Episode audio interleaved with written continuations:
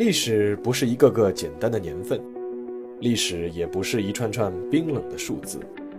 历史不仅有深度、有厚度，其实也有温度。行事有态度，做人有温度。我是馒头大师，欢迎来到历史的温度。让我们读懂过去，活好当下，坦面未来。各位听众，大家好，又到了我们的馒头说历史的温度时间。那上次呢，和大家预告过，我们的这个体育人间这个栏目，在说了五期之后呢，就要暂告一个段落了。那今天呢，准备再新开一个专辑。那关于开什么专辑呢？其实我也想了不少。呃，因为这周刚刚从美国回来嘛，然后七月份也去美国待了一段时间，所以说呢，想来想去，决定开一个和美国有关的专辑，也就是你们现在看到的《美国往事》。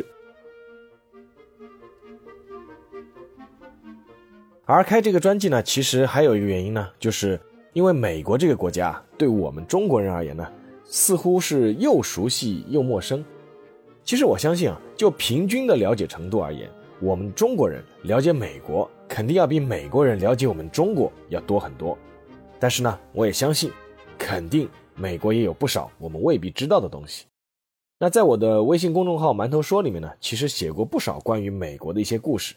所以说呢，想了想，不妨就把它们归纳整理一下，成为了一个专辑。今天呢，我们新专辑开篇要讲的这个故事呢，就是和美国的贸易战有关。不过呢，这场贸易战是美国在八十九年前发动的。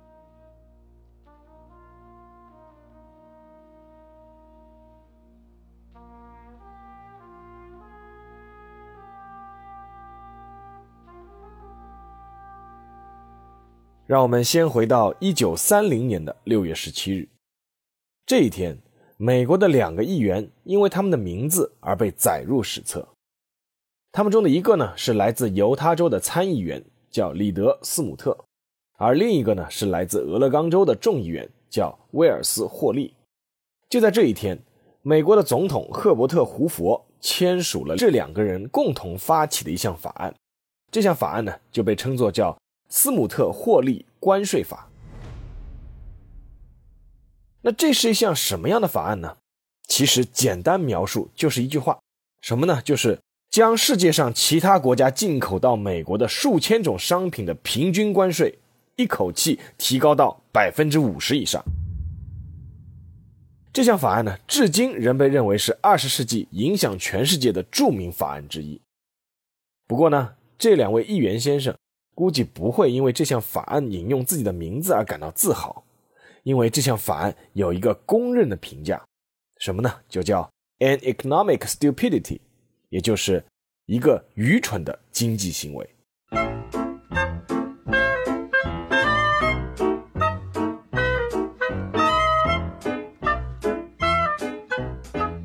我们先来说说签署这项法案的那位倒霉蛋，也就是胡佛总统。那一年呢？可怜的胡佛总统实在是被逼到了悬崖边。作为斯坦福大学的优秀毕业生和出色的商业家，胡佛呢当初是在众人的赞美声和期待中当选美国第三十一任总统的。《华尔街日报》当时在胡佛就职的时候发表的评论是这样的：他说，政府从来没有像今天这样与商业打成一片。毫无疑问，胡佛是一个很有活力的商业总统，他将是美国第一个商业总统。胡佛当选的那年是一九二九年，那一年呢，美国正沉浸在第一次世界大战给本国带来的空前繁荣的最巅峰，就连胡佛本人自己都表示，我们正在取得对贫困战争决定性的前夜，贫民窟将从美国彻底消失。但是恐怕胡佛自己都不会想到，他其实接的是克里兹繁荣传来的一朵外表美丽的空心花。那克里兹呢，就是胡佛的前一任总统。在克里兹担任总统期间呢，美国因为受到一战以后的战争红利的影响，经济迅速发展，但是其实呢，也埋下了股票投机等等各种隐患。那最关键的是，这朵克里兹繁荣的空心花，就像击鼓传花一样，在传到胡佛手里的时候，鼓声停了。一九二九年十月二十四日，在毫无征兆的情况下。纽约证券交易所开盘就大跌，当天的换手达到了一千二百八十九点五万股，指数如同绝地一般不断的下滑。这一天被称为是黑色星期四。十月二十八日，道琼斯指数又狂跌百分之十三，于是呢，这一天又多了一个称号，叫黑色星期一。但是真正雪崩到来的那天是十月二十九日，那天纽约证券交易所刚刚开盘，铺天盖地的抛单就呼啸而来，抛售的价格全都是不计成本的。到那天收市的时候，美国股市创造了一千六百四十一万股成交的历史最高纪录，而那天呢？被称为“黑色星期二”，没错，一周开市也就五天，这个“黑色星期几”的称号都已经快发完了。但是呢，回过头来看，“黑色星期几”的这个称号并不是最可怕的，最可怕的是，在这一轮股市的暴跌之后，触发了美国人至今回忆起来仍感到心有余悸的一个名词，那就是“大萧条时代”。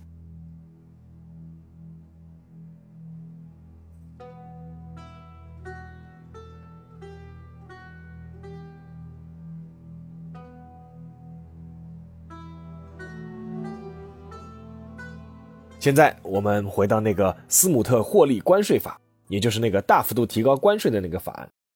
这个法案就是在美国大萧条时代刚刚开始的时候被提出来的。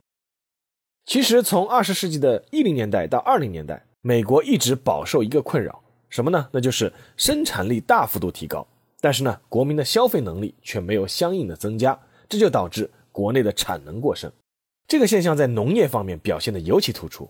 一九二零年代的初期，美国各种农产品的产量大幅度提升，但是呢，产量提升所伴随的却是价格下跌，收成越来越好，收入却保持不变。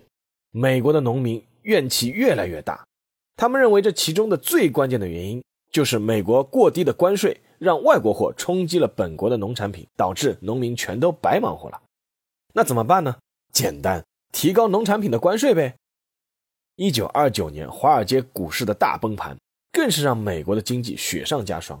不仅仅是农产品，钢铁制造、纺织品等行业都出现了危机。虽然那时候的人们并没有认识到这是困扰美国乃至全世界的大萧条时代的开始，但是呢，也感到了深深的压力。在那套著名的《光荣与梦想》那套书里面，曾经写过这样一句话来描述当时大萧条时代美国人的生存状态。那句话就是说，千百万人。只因为是像畜生那样生活，才最终免于死亡。那在这样的背景下面呢，斯姆特和霍利这两位议员共同的这个提高关税的提案呢，就显得正当其时。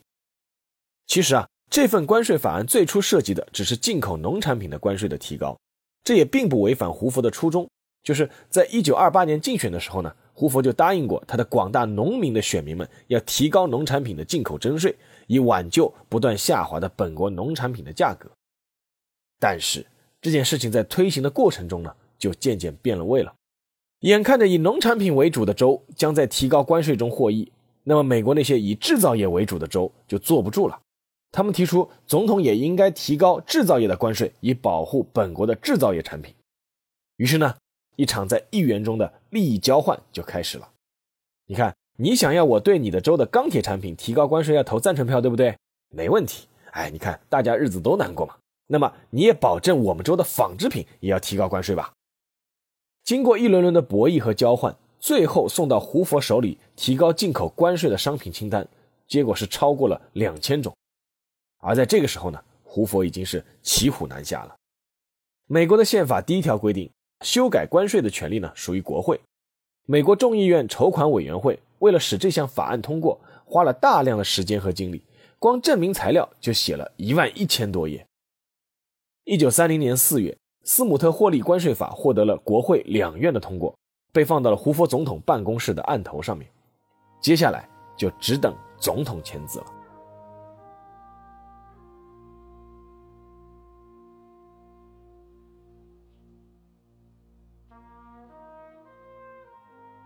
一场反对总统签字的运动随即开始。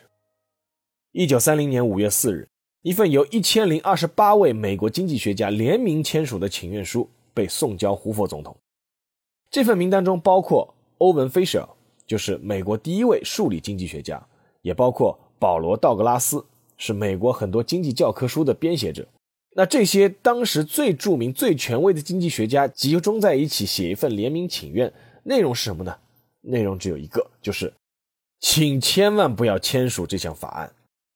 那欧文·菲舍尔当时他还在请愿书上面表示说什么呢？他说：“美国作为一个巨大的债权国，如果其他国家不能出售给美国商品，那么他们怎么才能偿还美国的债务呢？”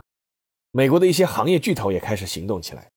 著名的汽车大亨亨利·福特直接赶到了白宫，他花了整整一个晚上，试图说服胡佛总统否决这份法案。他直接称这份法案是愚蠢的。而杰皮摩根的首席执行官托马斯拉蒙特后来回忆说：“我几乎要给胡佛跪下去，请求他禁止那愚蠢的关税法。他让全世界的民族主义情绪都燃烧起来了。”值得一提的是，托马斯拉蒙特一直被认为是美国总统身边很有影响力的经济专家，但是显然那一次并不是了。胡佛最终是在法案上签字了。胡佛在签字以后呢，拉蒙特就表示：“一个悲剧又荒唐的结局。”可谓是世界关税历史上最让人震惊的一页了。世界上所有贸易保护主义狂热分子真应该好好学学。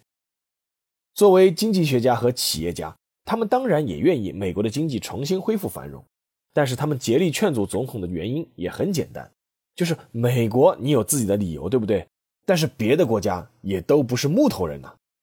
其实就在法案提交给胡佛总统签字期间。前后就一共有三十八个国家向美国政府提出正式的抗议，他们声称一旦法案生效，他们就将立刻采取报复措施。但是这个时候已经没有什么力量能阻碍胡佛签字了。一九三零年六月十七日，胡佛总统签字，斯姆特霍利关税法正式生效。一场意料中的报复随即到来。事实上，在胡佛签字之前，一些国家就已经开始报复了。率先做出反应的是美国当时最大的贸易伙伴加拿大。加拿大立即宣布，在从美国进口的十六种产品上征收提高三倍的新关税，这个比例占到了美国出口加拿大商品总额的百分之三十。而法国、英国和德国在抗议之后呢，也开始宣布报复措施，提高部分美国进口商品的关税，并且开始发展新的贸易渠道。值得一提的是。法国基本上把所有的美国的进口商品都拒之门外了。在这些国家的带领下，其他国家也开始迅速行动。意大利宣布，因为美国对意大利的草帽、羊毡帽、橄榄油等等产品增加了关税，所以说他们将美国进口汽车的关税翻倍。美国对意大利的汽车出口立刻就锐减了百分之九十。瑞士宣布，因为美国对瑞士的手表、鞋、刺绣这些关税提高。所以说，他们也开始提高美国部分进口产品的关税。西班牙因为美国提高了葡萄、橘子、玉米和洋葱的关税，也开始采取反制措施。他们将美国汽车的进口税调高到一个标准，什么标准呢？就是保证美国的汽车在西班牙一辆都卖不出去。跟在后面的还有古巴、澳大利亚、新西兰、墨西哥等一系列的国家，超过四十个国家在第一时间就宣布对美国的反制报复。一场波及全世界的贸易战就此打响。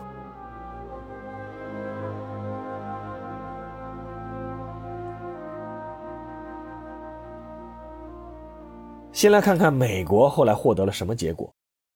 一九三零年六月，就在斯姆特霍利关税法公布之后，美国的道琼斯工业股票平均价格指数就从二百五十点下跌到了二百三十点，跌幅达到了百分之八，然后就此一路掉头向下。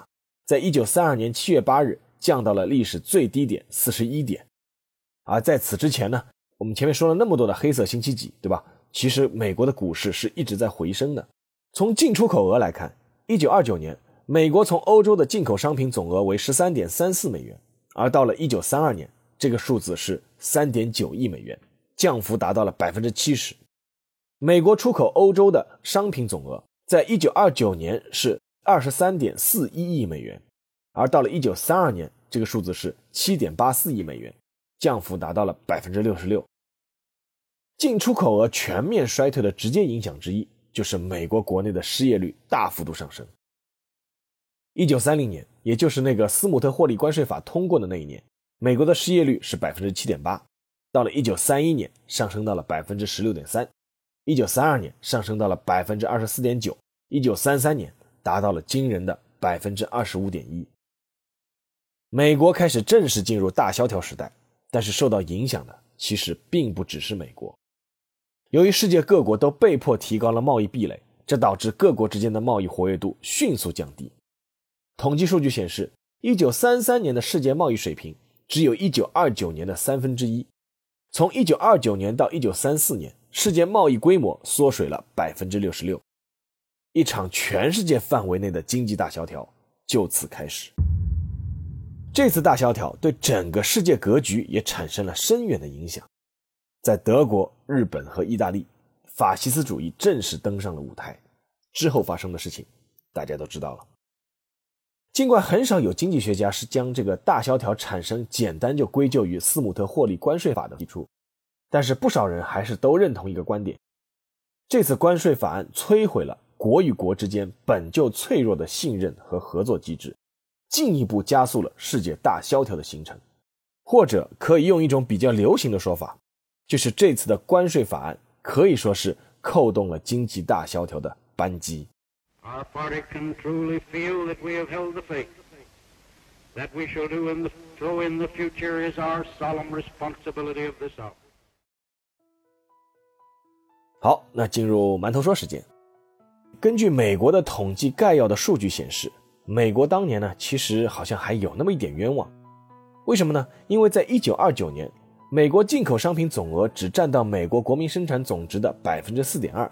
而出口商品总额呢，只占到了百分之五，什么意思呢？就是换句话说，那个斯姆特霍利关税法的通过，无论是对美国国民经济，还是对世界各国的经济，按评估的影响应该是没有那么大的。当然了，这个评估的数据还是有争议的啊。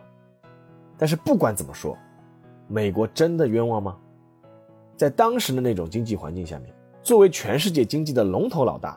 虽然认为自己提高一些产品的关税无伤大雅，但是这种行为本身传递的信号却是非常让人失望，乃至是恐怖的。这是一种什么样的信号呢？就是我要保护我自己，至于什么自由贸易，我不管了。经济有时候不是全靠数字来衡量的，姿态、信任和信心有时候会起到不可想象的作用。小小的蝴蝶扇动一下翅膀。完全就会引起一场多米诺骨牌式的全球风暴。那我当初是在微信公众号“馒头说”写这篇文章，当时的日期呢是三月二十六号，因为我是写历史上的今天的嘛。其实，在当时的三月二十六号这一天，历史上还发生过两件事情。一件事情是一九九一年的三月二十六号，阿根廷、巴西、乌拉圭和巴拉圭四国总统在巴拉圭首都亚松森签署了《亚松森条约》。宣布建立南方共同市场，目的就是通过有效利用资源、保护环境、协调宏观经济政策、加强经济互补、促成成员国科技进步，最终实现经济政治一体化。